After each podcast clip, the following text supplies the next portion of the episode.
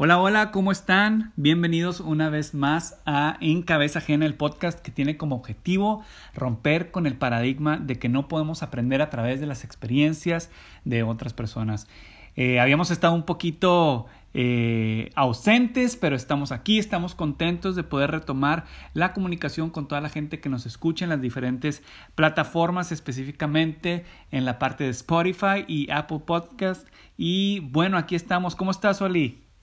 Hola, ¿cómo están? Esperamos que estén muy bien. Estuvimos, como mencionas, algo ausentes, pero retomando nuevamente este podcast y el tema de hoy está buenísimo. A ver, cuéntanos, cuéntanos un poquito más de ese tema que creo que tenemos muchas experiencias que contar, que hemos vivido por no hacerlo, pero también por sí hacerlo. Pues el tema de hoy es la anticipación. ¿Tú sabes qué es la anticipación? No, cuéntame. ¿No sabes qué es la anticipación? No, cuéntame, cuéntame, cuéntame qué es. Desde tu perspectiva. La anticipación es es entender que podemos adelantarnos a las situaciones que obviamente o generalmente se presentan en nuestra vida. Entonces es como que dar un paso adelante de la situación o la experiencia o la evidencia que pues comúnmente vamos viviendo a través del paso de los años. Entonces, el tema de anticipación creo que es un tema que a todos les es relevante, importante y pues vamos a estar compartiendo pues varias experiencias que nos tocaron vivir de el no anticiparnos y de otras pues, de, anticiparnos. de anticiparnos. Yo, a mí me gusta mucho ahorita que decías que si sabía o no sabía, pues creo que por sí la, la propia palabra te dice que es anticiparte a algo, ¿no? Pero me gustó mucho una definición que, que leí el día de hoy que es como definición es la habilidad de ver hacia adelante cosas que otros no ven. Desde una perspectiva de negocio podría ser tener la capacidad de ver hacia adelante cosas que ni siquiera tus competidores o tus propios clientes están viendo de un mercado en específico. Entonces, creo que esto eh, es, voy a dar un ejemplo desde una perspectiva de negocio, es como Uber. Cuando nace Uber, ¿quién iba a pensar que a través de la plataforma de un teléfono inteligente ibas a llamar un taxi? Cuando la, metodología tradicional o la forma tradicional de tomar un taxi era salir a la calle, levantar la mano y hacerle señas a un taxi que estuviera libre en ese momento para que pudiera eh, recogerte y llevarte hacia un lugar determinado, ¿no? Entonces, creo que este tipo de personas tuvieron la anticipación de pensar en una idea y de ver algo que nadie había visto.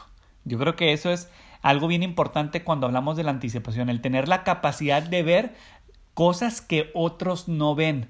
Yo creo que eso es lo que hace fuerte la anticipación y hay otras muchas eh, eh, ejemplos de negocios. Otro es Netflix, como, como mucha gente pensó que Netflix, oye, ¿cómo va a ser que, que ahí tengas todas las películas y tengas mucho contenido y nada más lo quieras estar bajando ahí cuando qué padre es ir al blockbuster y es rentar tu película y, e ir. Era padrísimo, ¿no? Ir al blockbuster y luego que te ganaban los cassettes porque había así dos, tres cassettes de esa película que tú querías y pues el que llegaba el viernes en la mañanita podía rentarse la película sin que nadie se la hubiera ganado y de repente quebró pues sí, no se anticiparon, o sea, y es un, eso, no se anticiparon a un modelo de negocio que era lo que venía, ¿no? Entonces, por ejemplo, estas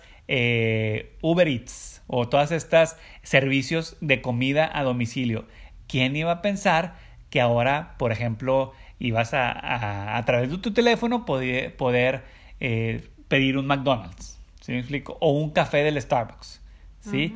Cuando antes pues no, entonces creo que es gente que ha tenido la capacidad de ver cosas que otros no han visto, desde una perspectiva de negocio que otros competidores o inclusive otros clientes no lo han visto. Entonces, yo creo que la anticipación, otra definición que yo escuchaba que me gustaba mucho es de Tony Robbins, esta persona que es un ultra motivador y, un entrenador de, alto desempeño. Y él decía que la anticipación es eh, una, un superpoder que tienen los grandes líderes. Entonces ellos decían, los, los perdedores reaccionan mientras que los líderes se anticipan. Entonces tiene mucho sentido que, que sí, una persona que no se anticipa tiende a perder. Tiende a, tiende a perder ante las situaciones de la familia, de las relaciones, de la salud, de, la salud, de los trabajos, de su vida eh, inclusive espiritual. Cuando no hay una anticipación, tiendes a perder. Mientras que aquel que se anticipa es un líder en lo mismo, en esas áreas como tienes liderazgo sobre tu vida espiritual, sobre tu vida financiera, sobre tu vida, si estás casado, sobre tu vida de matrimonio, eh, sobre tu dinero, etcétera, ¿no? Entonces, eh, pero cuéntanos, Oli, cuéntanos un poquito más de tus experiencias de anticipar y de no anticipar. No, pues definitivamente creo que yo en muchas áreas de mi vida no me he anticipado y he pagado las consecuencias de no ver más allá y, como dice, nada más vivir el hoy y, y disfruta el hoy, ¿no? Pero aunque eso tiene algo de verdad, realmente el anticiparte te va, pues como tú dices, o sea, llevar a otro nivel. Y yo lo veo desde la perspectiva un poquito más práctica. Por ejemplo, platicábamos de no sé, si quieres comprar un carro, la gente que, que está buscando comprar un carro, ¿cómo es que el tema de la anticipación se aplicaría ahí? Pues es definitivamente, primero saber qué carro quieres comprar, ¿verdad? Y luego, pues, ir a preguntar cuánto cuesta. Y luego, pues, buscar el crédito, si es que vas a buscar el crédito o lo vas a pagar de contado y luego pues obviamente pues juntar la lana para comprarlo, ¿verdad?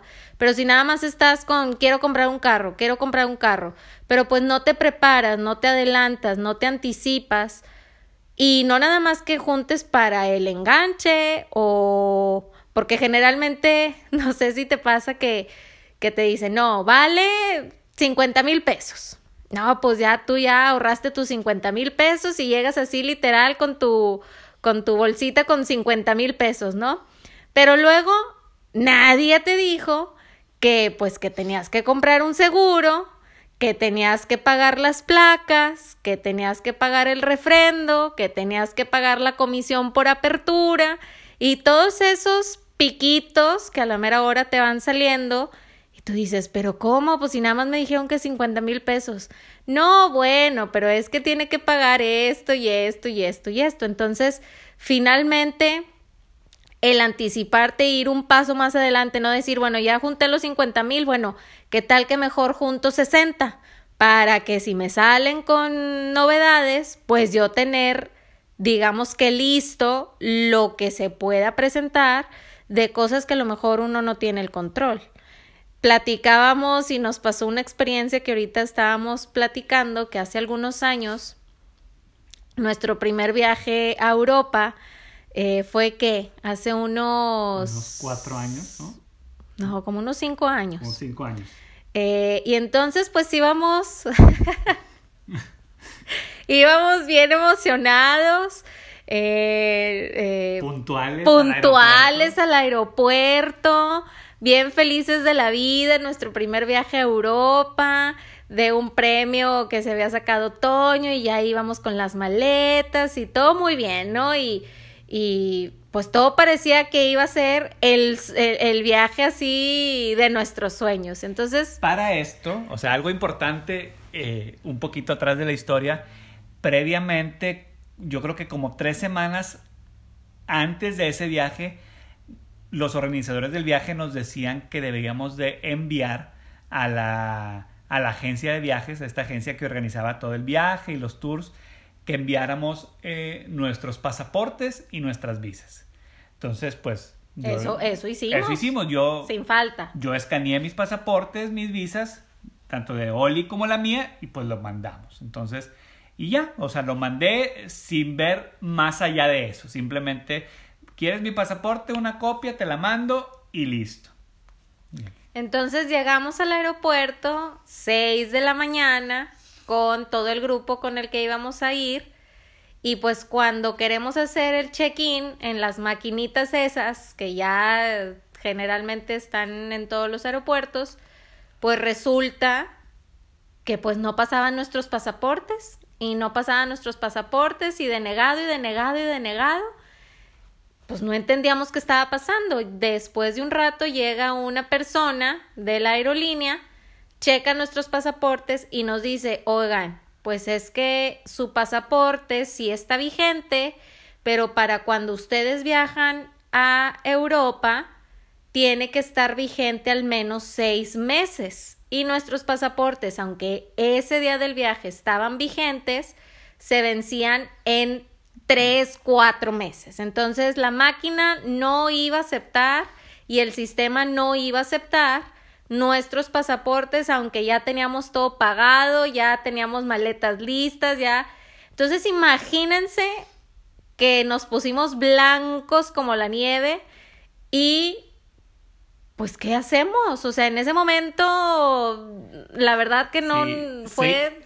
Fue raro, ¿no? Pero bueno, les vamos a platicar toda la historia. Y eran 6 de la mañana, así como decía Oli, más o menos, ya nos había dejado, nos habían dado un ride al aeropuerto y nos dice la persona de Continental, señor Solís, pues le tengo una noticia, no va a poder viajar. Entonces nosotros, pues, ¿cómo que no vamos a poder viajar?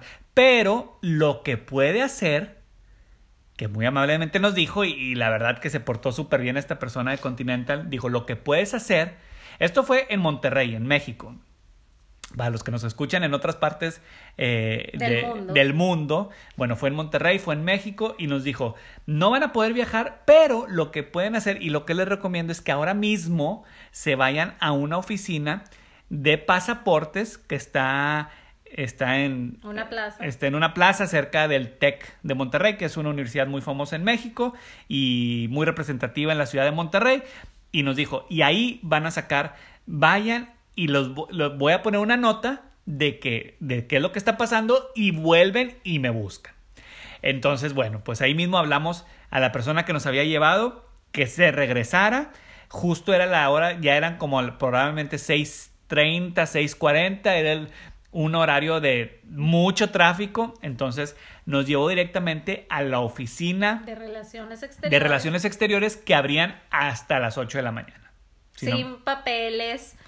Pues generalmente tienes que hacer cita, pues para sacar tu pasaporte, te piden, ya sabes, fotografías, actas de nacimiento, chalala, chalala. Obviamente no llevamos absolutamente nada más que la fe de que nos iban a dar el pasaporte en ese día, a esa hora, súper rápido, sin tener que hacer fila, porque nuestro avión teníamos la oportunidad de tomar otro avión. Alrededor de las 11 de la mañana. Para poder hacer todas las conexiones que necesitábamos hacer para llegar a Berlín.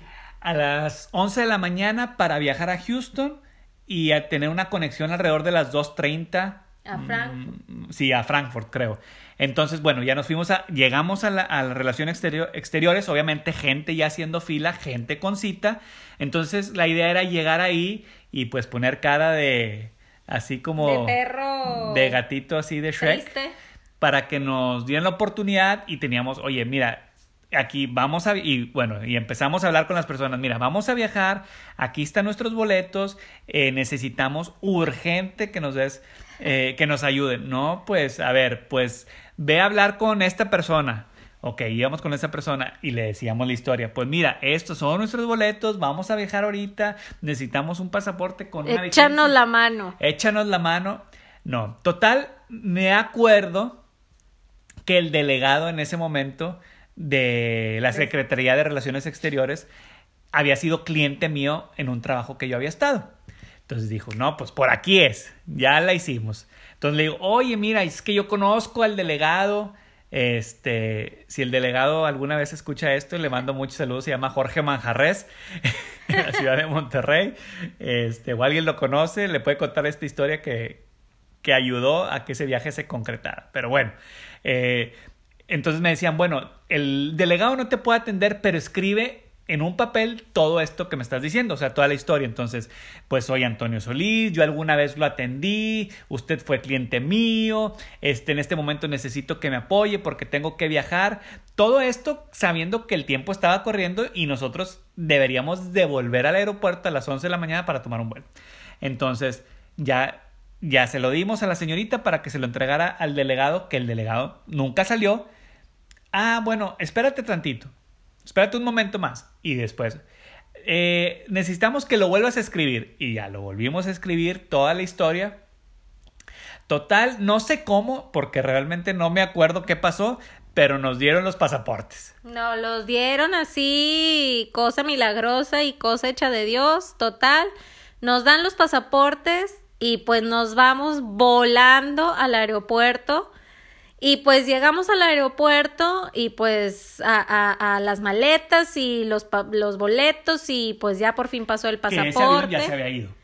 Sí, nuestro avión ya se había el ido. De las 11. El de las 11. O sea, el segundo vuelo que teníamos oportunidad de, de tomar ya también se había ido. Ya se nos había ido la segunda oportunidad, pero nos dijeron, miren, pues vamos a ver si en este vuelo hay posibilidad de que ustedes se puedan ir. Entonces ya dejamos las maletas, bajamos y llegamos a donde estaba ese avión que era nuestra última oportunidad para poder subirnos al avión, poder llegar más o menos a tiempo a Houston y hacer nuestra conexión. Total, llegamos y pues resulta que el avión estaba lleno. Y además había una lista o una fila de personas que también estaban esperando subirse a ese avión para llegar a Houston. Entonces imaginarán que nosotros estamos en la fila y de repente una de las azafatas levanta un, un teléfono, algo le dicen y dicen, bueno, dos personas de la fila pueden subir al avión. Y pues no éramos nosotros, porque justamente había dos personas adelante de nosotros. Nosotros éramos, éramos seis. Entonces éramos el uno, dos, nosotros éramos tres y cuatro. Exacto.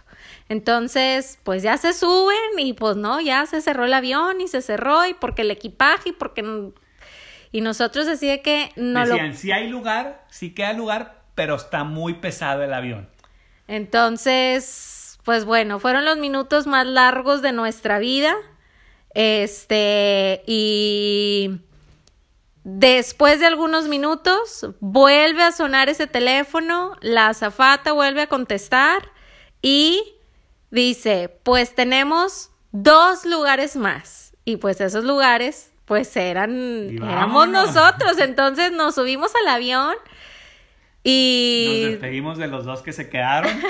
y ahí con la pena, pero nos tenemos que ir. Nos tenemos que ir. Total, llegamos a Houston y como cosa hecha adrede, toda la sección de migración llena, una fila así inmensa que dijimos, o sea, el tiempo no nos va a dar para poder cruzar migración. Haz de cuenta mi pobre angelito corriendo en el aeropuerto de Chicago. Literal. Este, así. Para que no se nos fuera la conexión, pasamos migración y corriendo hacia la sala donde, donde veríamos ahora sí en, en el programa original el vuelo de conexión Houston-Frankfurt y ya vimos a, las, a nuestros amigos y, y súper bien. hasta ahí muy bien. Hasta ahí muy bien. Un vuelo súper bueno. Ajá todo muy bien y pues ya volamos a Frankfurt. Y llegamos. Y todo súper ah, bien. Frankfurt y luego Frankfurt. Pues quién sabe, ya ni me acuerdo. cómo era, pero bueno. el punto final era Berlín. Exacto. Entonces, llegamos, llegamos y pues todo muy bien, ¿verdad? Todos empezaron eh, a recoger sus maletas, yo recogí la mía y de repente pues empezó a quedarse la banda sin maletas y sin maletas y sin maletas y varias personas así como que, ¿qué onda? Mi maleta, mi maleta. Y pues uno de los afortunados que no les llegó su maleta fue Toño. Exacto. Entonces, pues sin maleta, llegamos al hotel, él y varias personas más que no les llegaron las maletas. Entonces, aquí va la segunda, digamos que lección aventura, aventura. De, de, de no anticiparnos, de no pedir consejo, de no pensar y no planear y, y, y, y pues sí, no anticiparnos.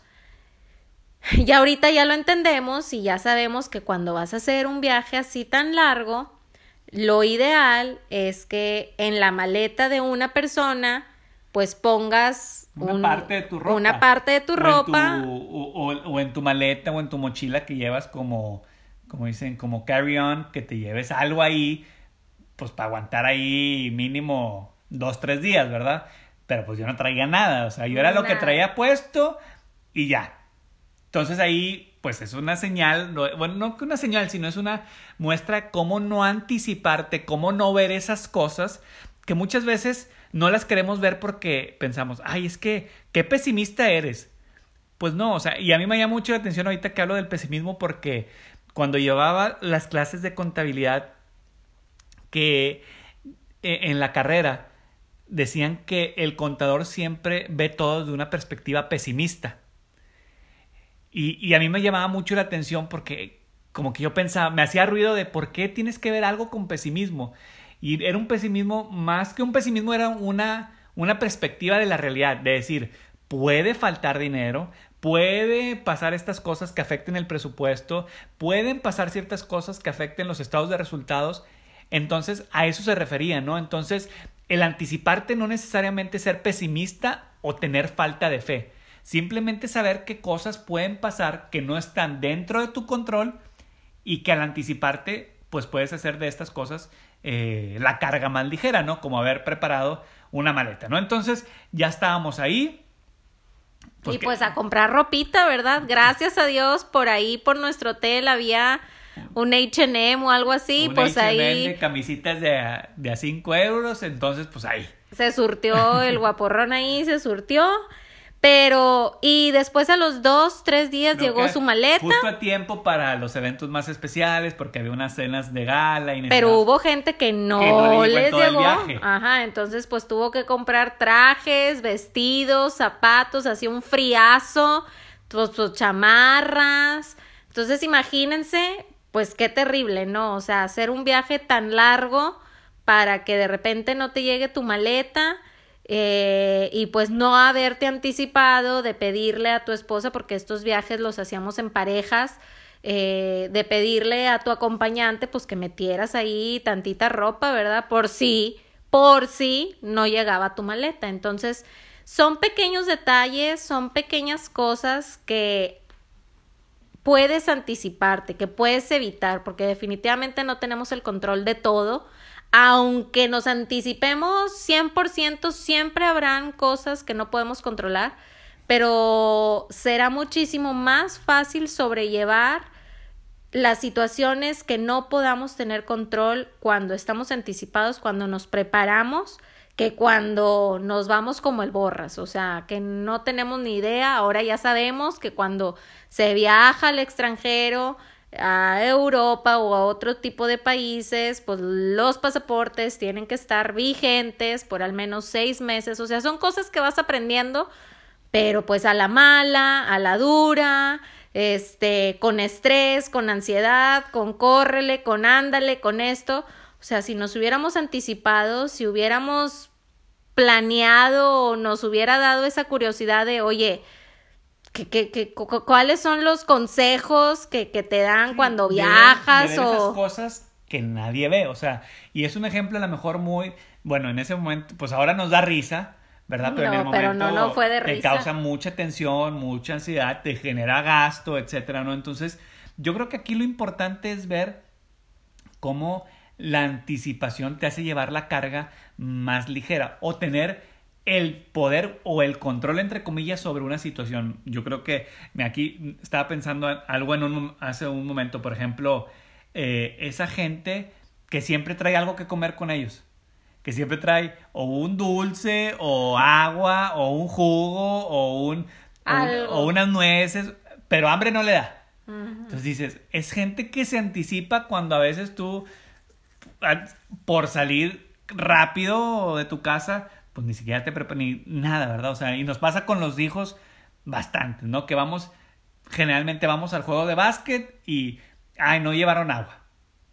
O sea, los básicos y, y no te anticipas, no, No te preparas, no O- los llevas. o sabiendo que vamos a ver un juego de básquet de uno de los hermanos, ay, tengo hambre. Cuando hay gente que se prepara y lleva sus snacks y lleva, o sea, se prepara, a- se anticipa a algo, o sea, es pensar, oye, me puede dar hambre, pues me voy a llevar esto. Igual y no me da hambre, pues no me lo como, pero ya estoy preparado por si sí me da. También como mucha gente, que a mí, la verdad, esto a mí me pasa mucho cuando, va- cuando es temporada de lluvia, la verdad, a mí me choca andar cargando con un paraguas. Y yo veo mucha gente que, que trae el paraguas y digo, nada que ver andar cargando el paraguas, pero como un paraguas, cuando tienes que caminar, bajarte en un estacionamiento, bajar la distancia que sea, pero un paraguas puede hacerte la diferencia. O sea, se anticipan con un paraguas, con un impermeable, con... Yo siempre por eso cargo mi colchita, siempre traigo mi suéter y aunque mis hijos me dicen que soy una exagerada, aquí como todos los lugares están súper fríos, yo ya sé que a donde quiera que yo voy está el clima, todo lo que da y como yo soy súper friolenta, yo sí me anticipo con mi colchita, con mi suéter y a cómo me ha sacado de apuros y gente que se va así sin manga, muy veraneado y entra a los restaurantes, entra a los centros comerciales, ahí anda tiritando de frío. A mí sí no me pasa con eso, pero con otras cosas, pues sí, sí me ha pasado. Como nos pasó cuando íbamos al, al zoológico. Ay, Lo- este, hace, Bueno, hace unos meses, eh, bueno, en verano, en verano pasado fuimos al zoológico y un calorón. No, de Este, como 45 de grados. 45 grados, como dice la canción. Este, y nosotros sin agua, sin, Nada. sin la ropa adecuada. Este, iba, nos acompañaba mi hermana y traía dos bebés de carriola. Este, Insoladas se cuan- quedaron. y cuando llegamos ahí, veíamos a gente con sus carritos, con hieleras, con agua, con comida, Con lonches. con paraguas. O sea, ¿y cómo volvemos al tema de por no preguntar, por no prepararte, por no anticiparte, por ver esas cosas que nadie ve, pues nos pasan ese tipo de cosas. Y a lo mejor lo que podría ser una buena experiencia No, se volvió terrible. se volvió una experiencia de terror. Para mí, no me vuelvan a invitar al. Entonces, pero tiene mucho que ver, o sea, la anticipación. Y vuelvo a decir esto, tener la capacidad de ver esas cosas que nadie ve, aunque parezcan raras, pero... O insignificantes, O simples, o sin chiste, o exageradas, o pónganles el nombre que le pongan. Yo creo que una persona que se anticipa a esos detalles, a, e- a que le pase eso, por ejemplo, nos pasó también. Íbamos en el camino y ¡pum! se nos este, poncha una llanta, así en el mero freeway. Y pues oríllate a la derecha, como dicen. Oríllate y a la orilla. oríllate a la orilla. Y aquí pasan los camiones y los trailers como si no hubiera mañana.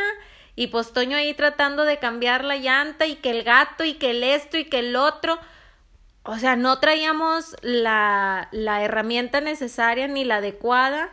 Y pues dices, ¿cómo es posible? O sea, si nos hubiéramos anticipado, si hubiéramos prevenido, si hubiéramos, si tuviéramos esa conciencia de traer lo que necesitamos por si nos llega a pasar algo, pues no hubiéramos estado como estuvimos ahí en medio del, de la calle casi casi en peligro de que alguien nos invistiera porque estábamos literal así al ladito de un de un freeway muy transitado. ¿no? Porque igual y piensas, ¿cuándo nos va a pasar?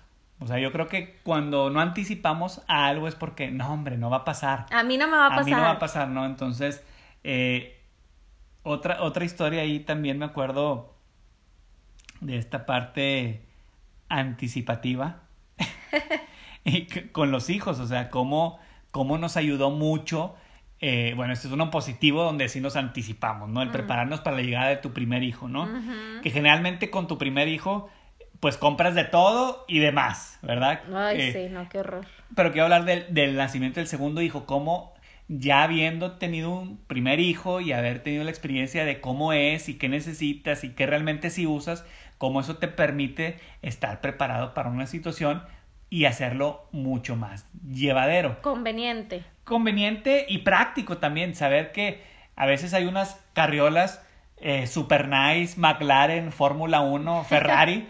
pues sí, ¿verdad? Están muy bonitas y están muy nice y se ven súper bien en la foto, pero no es lo más práctico, ¿verdad? Totalmente no. Este, o también está este, el portabebé que se hace cama, se hace cuna y se hace bañera y columpio a la vez, pero está gigante y es muy, no es práctico para viajar, etcétera, ¿no? Entonces, yo creo que aquí lo que más nos podemos llevar, si hoy nos pudiéramos llevar algo, es esto, que la anticipación es tener la capacidad de ver las cosas que nadie más puede ver. ¿sí? Y pensar no de una perspectiva pesimista, pero sí de una perspectiva de que pueden pasar otras cosas que están fuera de mi control y que anticipándome me va a ayudar a tener un poco más de control sobre la situación.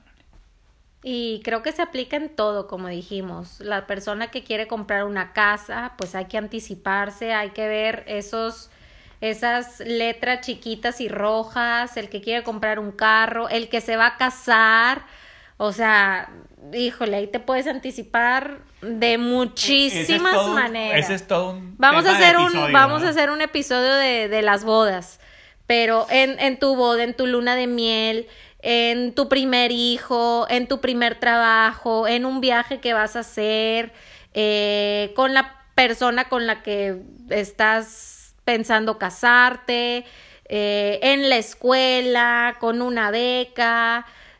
Hay, hay tantas cosas y en, en, tus finanzas, en tus inversiones, en la crianza de tus hijos, en tu salud, la prevención, el anticiparte, no el, no el, eh, ah, ya me enfermé, ya me dio diabetes, ahora sí ya me voy a cuidar. No, o sea, tenemos que anticiparnos. El anticiparnos nos va a evitar dolor, nos va a evitar estrés, nos va, nos va a evitar pérdida, gasto, molestia, tristeza, frustración, nos va a evitar muchísimas cosas. Entonces, pues sí, si algo queremos el día de hoy que te lleves con este episodio es que seas consciente, te anticipes, planees y trates no de controlar todo porque no, se, puede, controlar todo, pero sí lo más que puedas. Sí, y, yo creo que algo, una frase que me gusta mucho, controla lo que sí es controlable. O sea, yo no puedo controlar si va a llover o no va a llover, pero sí puedo controlar... Si traes paraguas o no. paraguas.